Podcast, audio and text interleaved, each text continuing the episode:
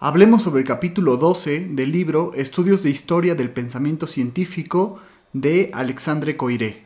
Viviani ha sido el historiador encargado de contarnos la historia sobre los experimentos de Pisa realizados por Galileo. Otra gran parte de los historiadores atribuyen a estos experimentos una gran importancia. Afirman que en ellos Galileo se pronuncia abiertamente en contra de Aristóteles y arremete contra los escolásticos. Este es el momento clave en el que supuestamente golpea mortalmente a la física aristotélica de una forma casi heroica. Asimismo, establece los nuevos fundamentos de la ciencia moderna. No obstante, Coiré, retomando los aportes de Wowell, sostiene que estos relatos son un mito. En primer lugar, es falso que los profesores y alumnos de la Universidad de Pisa se reunieran a presenciar el experimento. En segundo lugar, también es falso que simplemente se indignaran porque Galileo cuestionó las enseñanzas de Aristóteles.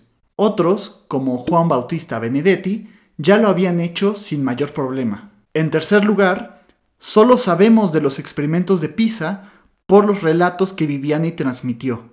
Hay un cuarto hecho que prueba la falsedad del mito de los experimentos de Pisa. Resulta que la afirmación de Galileo de que dos cuerpos con peso distinto caen al mismo tiempo solo es válida en el vacío, no en un espacio lleno. Ahora bien, la torre de Pisa no es un espacio vacío. Por tanto, de haber sucedido los experimentos, los dos cuerpos hubieran caído en tiempos diferentes, haciendo fracasar a la teoría de Galileo.